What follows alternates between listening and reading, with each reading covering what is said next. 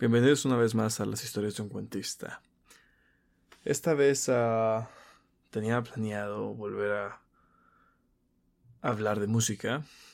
Tres canciones específicamente, cada una con una historia distinta, no relacionadas como la primera vez. Eh, pero no estaba del todo seguro.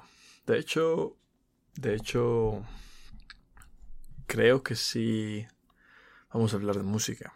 No de las tres canciones que tenía planeado originalmente, que aún así se las voy a mencionar, porque por seguro vamos a hablar de ellas en algún episodio más adelante, así que se pueden ir preparando, escuchándolas en estos días. Esas canciones eran uh, Come Monday de Jimmy Buffett, uh, me, olvidé, de vivir de Julio Iglesias o también la versión de Vicente Fernández con Alejandro Fernández, una canción muy, muy bonita, es decir, muy llegadora, muy triste, muy nostálgica.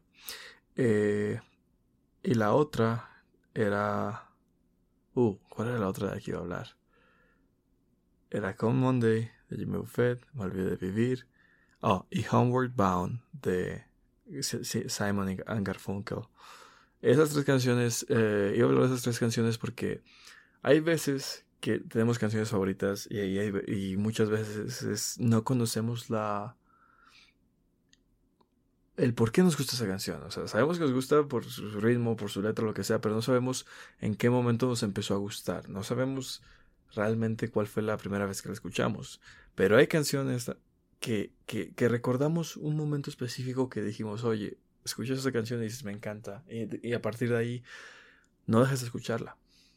Entonces esas tres canciones tienen historias que me acuerdo muy bien de cómo las, las conocí y cómo me empezaron a gustar. Pero pues no, no vamos a hablar de ellas por ahora.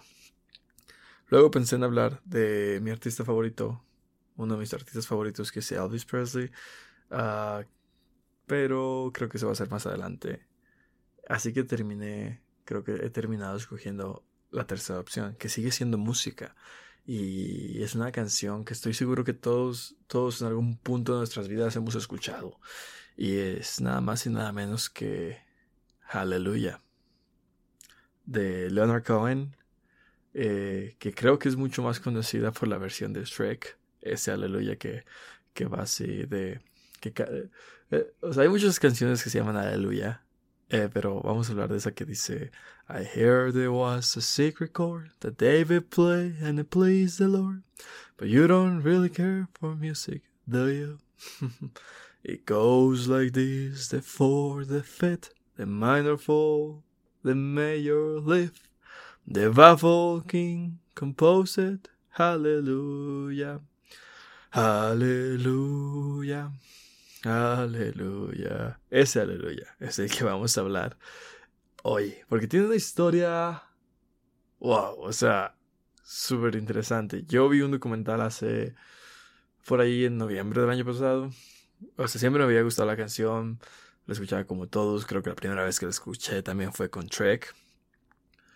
Uh, pero tiene una historia interesante. El artista ya me gustaba desde antes. Este Leonard Cohen es un gran cantautor, un compositor de este tipo de, de música indie, así, no sé, no, es, de folk, de música indie folk, o sea, es un, tiene un estilo muy poético, muy, muy cuentista de hecho, pero místico al mismo tiempo.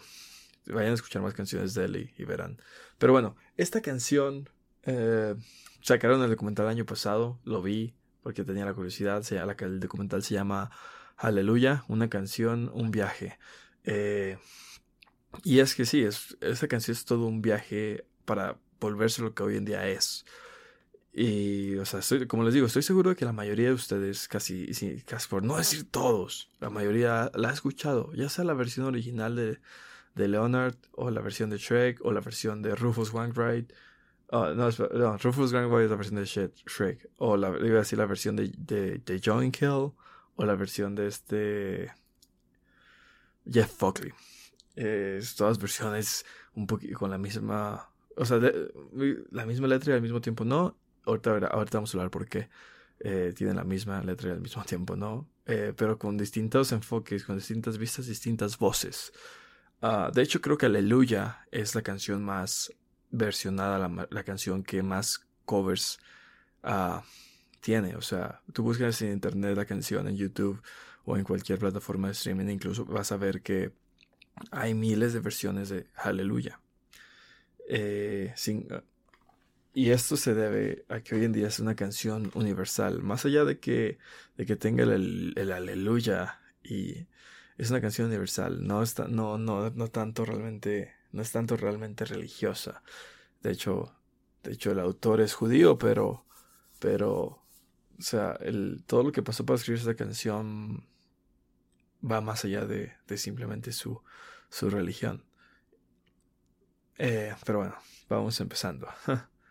Eh, es la canción más versionada el día de hoy, pero en su momento, cuando salió al mercado, fue rechazada. Y, ok, vamos a empezar bien. Vamos a contar la, la, historia ahora sí. Ya más o menos di una introducción de lo que va a tratar, así que con eso es más que suficiente. Y. A lo que vamos, pues. Leonard Cohen era. Empezaba su carrera. Es un. Es un cantautor canadiense, eh, em, un cantautor judío canadiense. Eh, empezaba su carrera con canciones indies, canciones uh, de un estilo muy original. Eh, su voz también era, es una voz así muy gruesa, ras, áspera, algo así como, no, no sé, no, no puedo ni siquiera imitarla, pero tiene una voz interesante que no era, no era, o sea, salía mucho del molde para la música de esa época. Ya había escrito canciones como Susan, había escrito canciones como... Ah, pues, no estoy seguro, no quiero decir qué canciones había escrito antes de Aleluya porque no, no sé muy bien la cronología de todas sus canciones.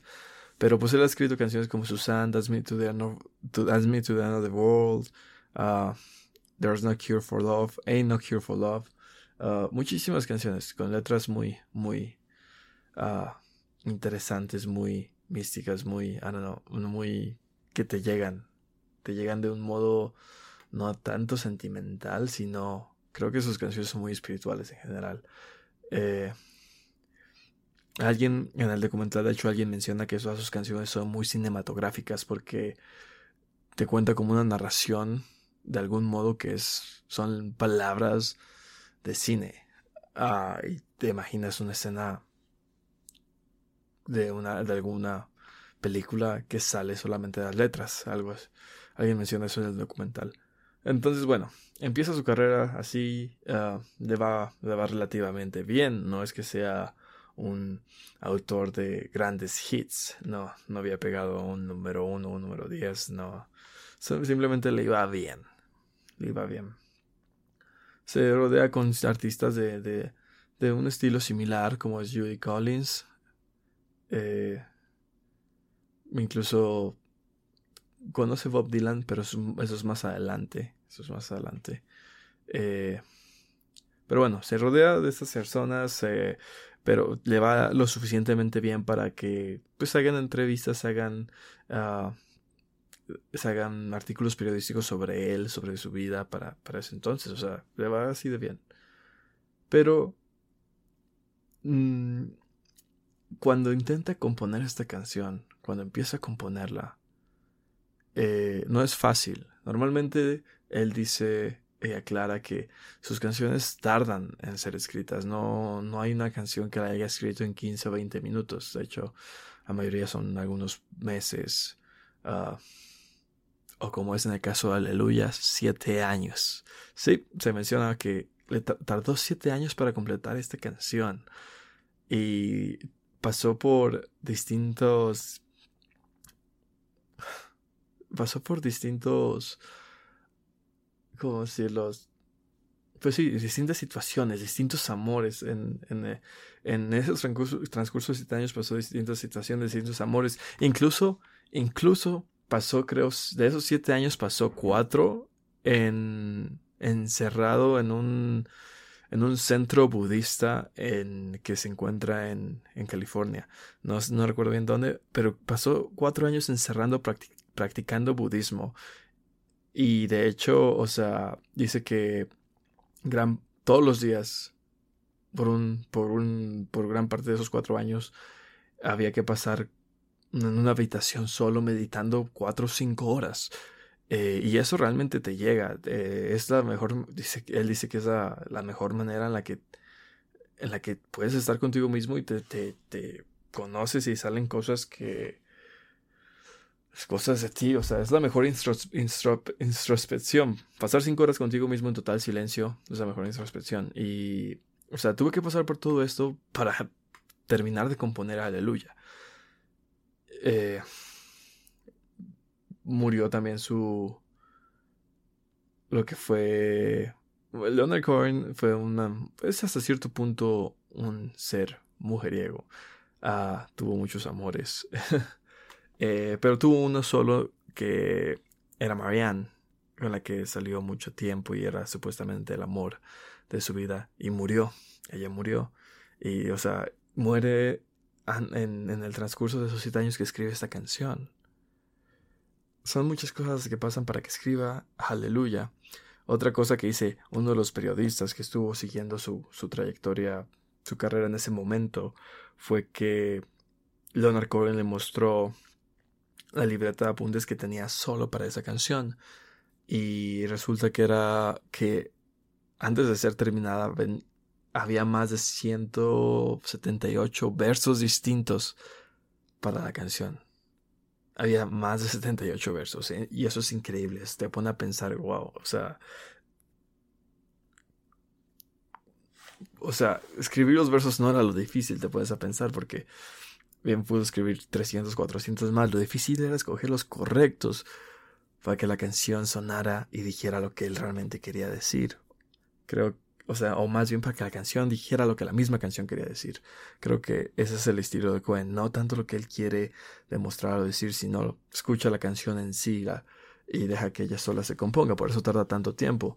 Entonces, viene el hecho de que compone la canción y la termina justo a tiempo para el álbum, un álbum que, un álbum que iba a sacar que se llamaba Various Positions, en el que tenía Aleluya, creo que ahí tenía Everybody Knows, una canción también muy buena que también tiene algunas cuantas versiones.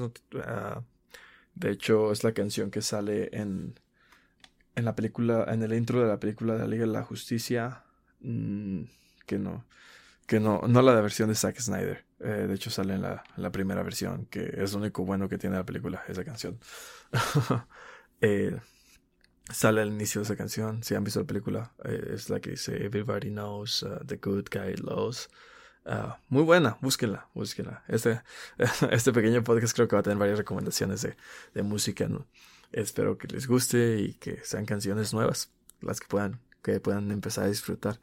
Eh, bueno, sale esa canción, sale Aleluya, tiene otras cuantas y se estrena ah, como tal, o sea, sacan el, álbum y se estrena en, en Inglaterra, en Reino Unido para ese entonces. Eh, pero es rechazado en los Estados Unidos. En el mercado más grande de música en aquel entonces eh, es rechazado. El presidente de Columbia Records, que era la, la discográfica para la que para la que Leonard Cohen estaba trabajando, rechaza el álbum completamente. Un álbum que de hecho se dice ya estaba pagado. O sea, ellos ya habían pagado para que Leonard Cohen hiciera un, un, un, álbum. Un, álbum. O sea, era un contrato en el que él ya más tenía que escribir, grabar y salir al mercado. Pero cuando fue terminado, escuchó las canciones y escuchó Aleluya y fue rechazado. Tal cual.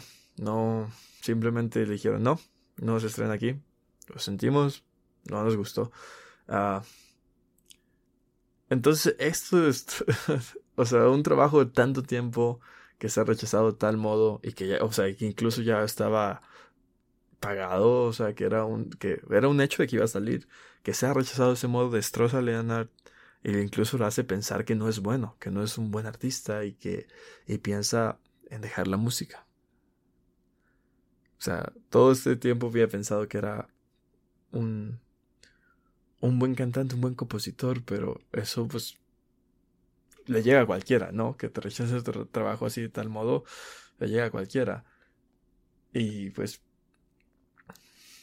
simplemente se refugia un poco en la depresión me, se aleja un poco de, los medios otra vez. Eso era, algo que, eso, eso era algo que él tenía también. Desaparecía muchas veces de los medios. Y...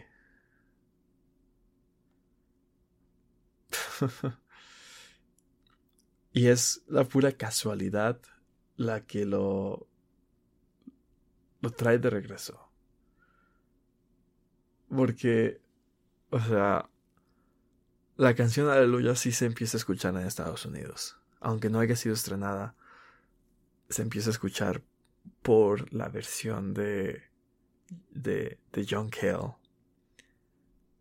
Y es que lo que pasa es que Leonard Cohen, ah, pues sí, se retira un poquito de los medios, pero pues sigue haciendo conciertos y empieza a, a cantar aleluya en sus conciertos. Eso era, eso algo que no lo podían detener. O sea, no podían sacar el, no, no pudo sacar el álbum, pero sí podía cantar su canción en los conciertos. Era su canción y él podía, él decidía lo que hacía en, en eso. Entonces canta la canción. En uno de sus conciertos va John Hill, que un gran artista de rock indie también.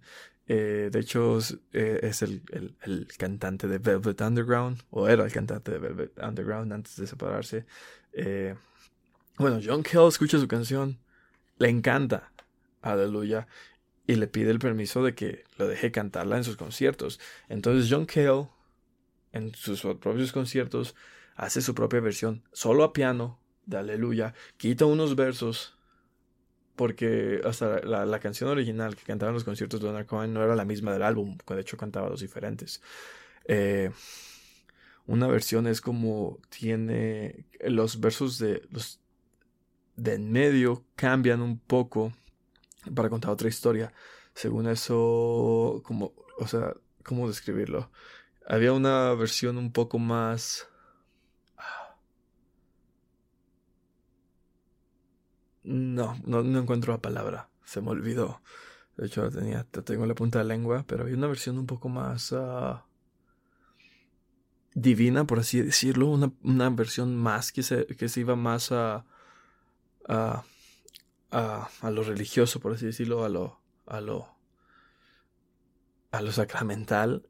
Y la otra versión que cambiaba esos, nada más cambiando esos versos, cambiaba completa, un poco más el contexto y era una versión más laica, una versión más... Uh, hay una palabra muy específica para eso, pero no sé por qué se me olvidó. Eh, bueno, una versión un poco más laica, una versión más, incluso por, decirlo con una palabra más sexy, por lo, que dice, porque habla un poco más de, Ah, un poco más uh, pícaro, por así decirlo. Entonces hay estas dos versiones. La versión del álbum es la versión más como divina y la más, más religiosa. Y la segunda, la versión que cantaba en los conciertos era un poco más... Uh, sí, un poco más...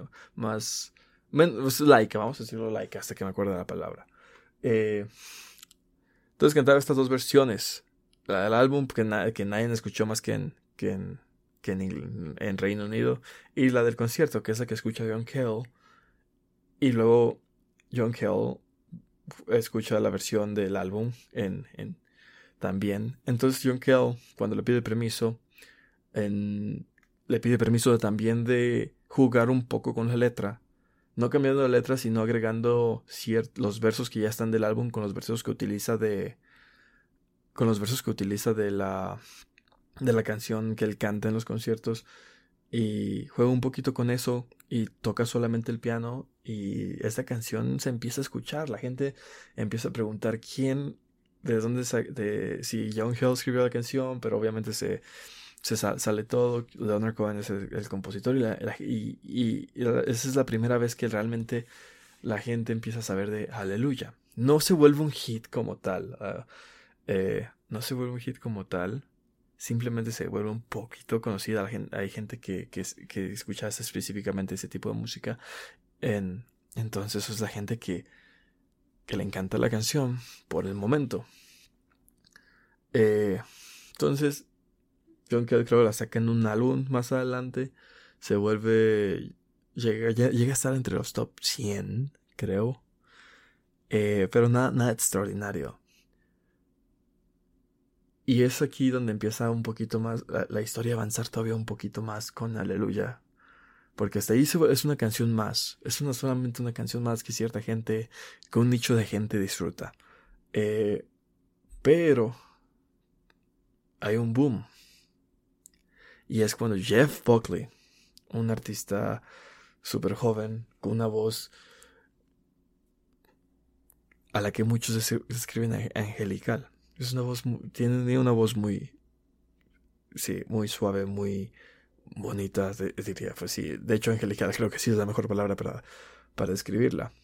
Entonces, Jeff Buckley era hijo de, de otro artista que se llamaba Block, que se apellidaba Buckley también, no recuerdo quién. Eh, y estaba cantando en, en, pero quería hacer todo por su, por su cuenta, entonces cantaba en pequeños cafés y así. Eh, entonces, uno de los uno de los representantes que trabajaba con John Kell escucha a este joven, le da la, la oportunidad y, y la canción que Jeff Buckley decide grabar es de hecho Aleluya, que había escuchado de John Cale. Él nunca había escuchado la versión de, de Leonard Cohen, había escuchado del compositor, pero Jeff Buckley, este joven, este joven no había escuchado de, de la versión original, pero había escuchado a John Cale. Le gustó tanto que dijo, ok, quiero que esta sea la canción. La canción que quiero cantar. Ah, y creo que la primera, la primera vez que la canta es en un en un en una iglesia no en una iglesia como tal, o sea, e, es una iglesia, la estructura era una iglesia, pero el día, en el día que la canta, era, eh, los dos dueños de esa iglesia eran realmente unos, ah, una organización de artes, entonces hay un, como un, como un recital de distintos artistas emergentes y, la, y, la y ahí es donde canta la, por primera vez la canción Aleluya por Jeff Buckley. Búsquenla, es una versión súper hermosa. De hecho, la mayoría de descripciones que, que, en su momento escucharon la canción de Jeff Buckley por, es, eh, es, que describen como si un ángel estuviera cantando Aleluya y eso le da un plus enorme. Entonces Jeff Buckley canta la canción de ese recital, a la gente le encanta, ah, a estos representantes le consiguen, le consiguen, curiosamente, le consiguen unos contratos con Columbia Records, la misma compañía que había rechazado la canción antes. Y le consiguen esto. Y hacen su, hacen su primer álbum, Jeff Buckley. No me acuerdo cómo se llamaba el álbum, pero hacen su primer álbum con, con la canción de Aleluya de Leonard Cohen. Canción rechazada anteriormente por la misma compañía. O sea, las curiosos, lo curioso que son las vueltas en la vida. Entonces, Jeff Buckley se hace un éxito. Se hace, number, se hace número uno. O sea, es una estrella emergente. Su canción se hace. La canción Aleluya del álbum se hace número uno. Y y así. Pero el boom no viene tanto ahí. La canción es hermosa, suena angelical con él. Ya he dicho muchas veces angelical, pero pues es, es como suena. Búsquenla en serio.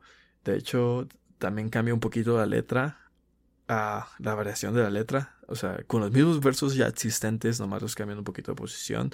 Y lo hace una canción, hace la misma canción con una distinta letra, como, como le he dicho. Eso era lo que decía al inicio, que la canción variaba un poquito de letras aunque fueran las, aunque fueran las mismas. Ah. Bueno, entonces el boom realmente viene de una parte triste. Y es que si bien ya había, había tocado el hit número uno en los Estados Unidos, la canción con Jeff Buckley, eh, bueno, Jeff Buckley es encontrado muerto en un río. Había estado desaparecido y fue encontrado después a los 3, 4 días muerto en un río. No, no me acuerdo bien la edad que tenía para aquel entonces, pero que no pasaba de los 23 años. Eh, no se sabe qué fue lo que pasó realmente. No, hasta el día de hoy no se sabe si en qué condiciones estaba. No se cataloga como suicidio o homicidio, simplemente está como desconocido. Eh, pero esta muerte genera tristemente, o sea, genera el, boom en la canción porque todo el gremio de artistas comienza a cantar aleluya en, en nombre de Jeff. Y es que no había otra manera de decir tristeza, admiración y dolor. Eso era lo que, lo que para estos artistas la canción empezaba a significar. Entonces empieza distintos artistas tan pequeños y grandes amigos de Jeff empiezan a cantar esta canción en sus conciertos. Aleluya, aleluya. Entonces, Jeff Buckley, después de semanas que había sido número uno ya, hasta había perdido la posición, después de semanas cuando murió, vuelve a ser su canción, vuelve a ser su versión de canción, vuelve a ser número uno. La canción de John Cale es número dos. Eh, número cinco es la canción de Leonard Cohen. Y varias versiones más están en el top 100. La canción de Aleluya está en el top 100 como 6 o 7 veces por distintos artistas. Ese fue el boom realmente de la canción. Eh, fue por una parte triste porque, o sea, realmente su muerte fue un catalizador para que esta canción creciera. Y es triste. Y, o sea, y es triste porque eh, eh, este, este joven realmente tenía el potencial para ser una, uno de los artistas más grandes, uno de los cantantes más grandes probablemente de, del, del, del género pero o de la historia en sí. Tenía una voz muy buena, en serio, si no la han escuchado, búsquenlo. Eh, pero bueno, la canción se vuelve súper co o sea, hacen muchísimos covers de la canción, está como siete veces en el top 100 en ese, en ese año. Y es un boom, y la gente empieza a utilizarla ya más como para, para cualquier cosa. Ya un momento, o sea, funerales, ya se empieza a escuchar en funerales, se empieza a escuchar en bodas. Pero el boom realmente viene en Shrek son como tres, creo, cuatro años de diferencia entre, ese, trágico evento y Shrek. Eh, entonces, entonces el boom viene en Shrek, Shrek, como les digo. Es cuando realmente la canción detona y todos la comienzan a escuchar. Y esa es la versión que decía de Rufus Wainwright. Que es una versión más suave, en la que quitan cualquier. De hecho, quitan cualquier verso que tenga alguna palabras como uh, sí, un poco sexuales, porque de hecho habla de And the Holy Dove was moving you en, cierta, en ciertas versiones y así. Entonces hacen una versión como muy, muy. Hacen como la versión religiosa, pero un poquito más también infantil y que suene romántico, porque pues se utiliza en la escena triste romántica de, de la separación de Shrek, Fiona y Burro. Entonces, esa es una versión todavía diferente a la versión original, pero sigue siendo Aleluya. Y es, es, la que la rompe. Shrek se vuelve número uno, la, eh, la canción de Aleluya eh, de, del álbum Shrek se vuelve número uno en todos Estados Unidos. ¿Quién diría que se... ¿Quién, quién lo diría? ¿Verdad? Eh, y lo mejor es que los covers vuelven a salir. Mucha más gente empieza a hacer covers de la canción. Y y se vuelve a lo que hoy en día es. O sea, a partir de ese año no hay año que, que no haya nuevas versiones de grandes artistas o de artistas emergentes con esta canción. Y es que esta canción empieza a representar para cada persona algo distinto. Cualquier persona que la escuche le da su propio significado. Y eso es lo, que hace esta canción tan universal.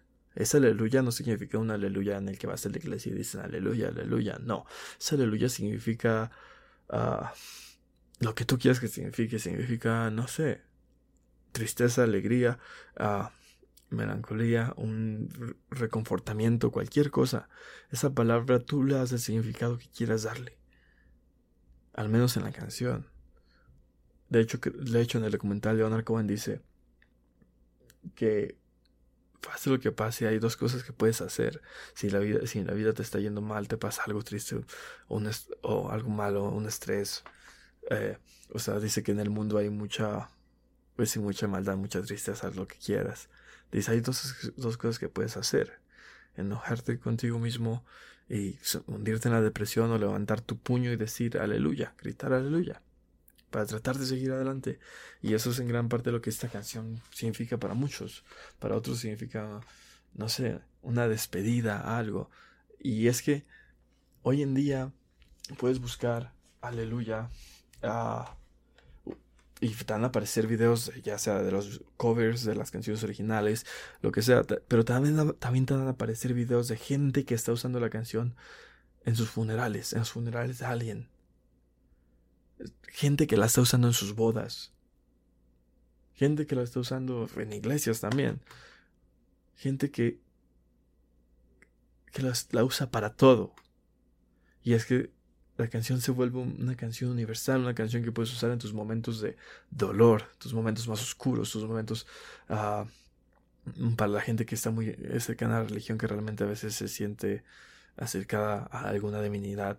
la usan esa canción en sus momentos, esos tipos de momentos, sus canciones eh, para recordar a alguien, las canciones para a ver si simplemente sentirte bien o no, no sé, esta canción se vuelve simplemente universal pero tiene que pasar muchas cosas para que se vuelva así. Y te digo, busca, búscala, busca. Ahora, ahora que tenemos, eh, ahora que hay de hecho las eh, mm, historias, reels, o como quieran que le llamen, quieran llamarles, uh, ya que cada aplicación le llama como quiere, ¿verdad? Eh, esas pequeñas historias, si buscas en las historias descripción, aleluya, te va a aparecer la canción de distintas variaciones uh, en distintos momentos y, comprobarás que se utiliza en todo. Comprobarás que hay gente que lo utiliza para lo que, para lo que su corazón, su alma le pida. Es una canción súper poderosa. De hecho, muchos artistas, algunos incluso en, el documental hablan de que sí, no son tan, no son súper religiosos, pero cuando cantan la canción muchas veces hoy en día, hoy en día, artistas que más recientes que cantan la canción, que dicen, oh, hoy vamos a cantar la canción Aleluya porque tengo ganas de cantarla, o, cuando la cantan por primera vez porque tienen la curiosidad. Es una canción también muy cantable, muy disfrutable de cantar. O sea, estoy seguro que muchos están viendo, la han cantado y es que se disfruta mucho incluso cantarla. Pero bueno, esos artistas, salen muchos en el documental, cantan la canción y dicen que, o sea, la gente, la mayoría de la gente se la sabe. La mayoría de la gente la sabe porque la ha escuchado inconsciente o consciente veces, consciente conscientemente muchas veces. Y la descripción que dan es que se siente como un momento, un momento, ellos lo dicen en inglés, un momento de iglesia, sin ser religioso. Y es que, o sea, si han experienciado, ¿cómo decirlo? Ah, dicen que es un momento de iglesia sin ser religioso. Y es que es como una congregación en la que todos se sienten de algún modo conectados al cantar esa canción. Eso es lo, eso es lo, lo que, lo que diría que es. Porque... no sé. Y es lo que describen. Y es lo que se vuelve esta canción. Una canción universal. Con una historia súper interesante por detrás. Y, con muchísimos, obviamente sí toca muchísimo uh, los temas, la letra toca muchísimo temas bíblicos. Habla del rey David, de habla del coro que le compuso a Dios. Eh, pero todo lo cuenta de una manera super, todo está escrito de una manera súper poética que te olvidas que es, que es, no sé, te olvidas que es una historia basada en una historia de la Biblia y te acuerdas que, o sea, es una canción y, su, tiene su propia historia. Pero sí, o sea, tiene eso, tiene, eh, cuando le cortan el cabello hablamos de Sansón. Eh, en She eh, cuando dice la letra que rompió su, su trono, habla de de la caída del imperio de David.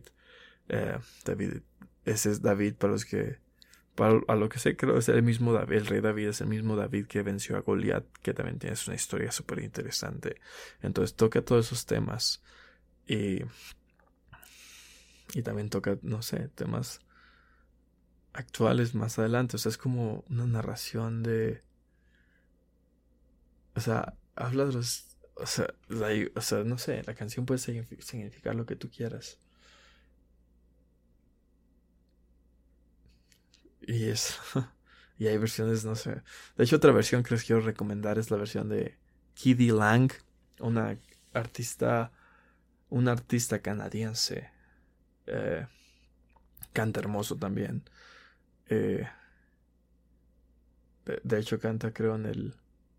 En el, en el funeral de, Le, de Cohen en Israel. Eh, y esa versión está súper hermosa, búsquenla. Kiddy Lang.